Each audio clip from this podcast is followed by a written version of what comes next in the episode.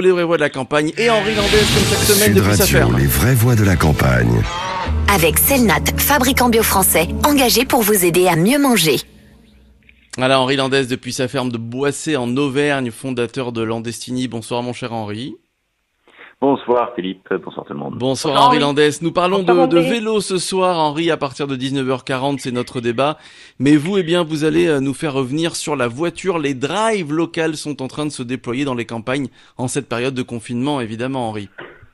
Oui, en effet, on va parler des drives, on va parler de ces lieux qui sont, bon, c'est un, un terme américain hein, qui a été adopté, donc j'en profite pour dire drive.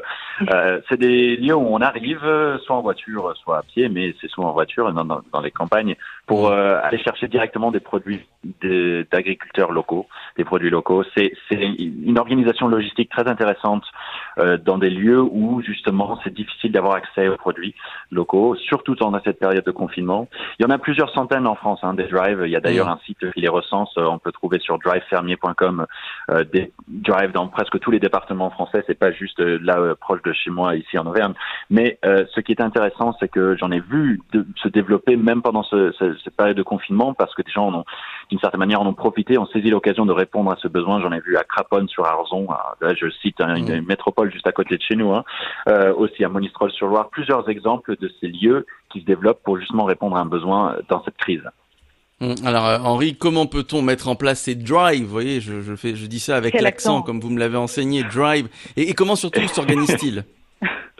Oui, c'est très bel accent. Et il- le producteur déjà souvent est à l'initiative. Euh, il y a une productrice juste à côté de chez moi, une éleveuse qui elle, elle, elle rassemble plein de, euh, ses propres produits dans un panier. Elle va chercher plein de producteurs, elle, cinq ou six autres, et elle fait elle-même la livraison. Donc elle, elle a pas organisé un drive, mais elle drive partout elle-même Mm. pour euh, livrer localement toujours.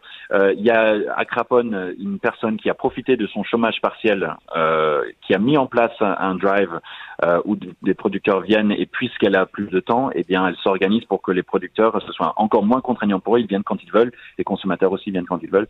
Donc, les producteurs ou des personnes qui ont eu un peu plus de temps, souvent, ce qui est intéressant, c'est qu'une association euh, se crée quand euh, ils réfléchissent à comment pérenniser le truc, parce que c'est intéressant que euh, l'association puisse enlever un peu la responsabilité de juste les producteurs à faire vivre cette initiative. La mairie, si elle peut appuyer, ça aide aussi. Donc il y a plusieurs combinaisons, mais quoi qu'il arrive, il faut des personnes qui s'impliquent, ce qui veut dire qu'aussi que manger local, ça veut dire plus de liens sociaux. Hum, Alors Henri, en quelques mots, est-ce que finalement la solution du drive, c'est pas la meilleure solution après la crise? En fonction du territoire, le drive ou les AMAP euh, que vous connaissez, ou euh, achat direct à la ferme, ou livraison par les producteurs, peuvent être appliqués. Il faut essayer plusieurs solutions en fonction du besoin du territoire parce qu'ils sont tous différents.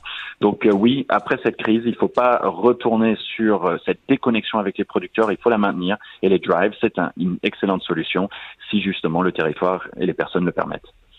Eh oui, merci à vous Henri Landès et à la semaine prochaine.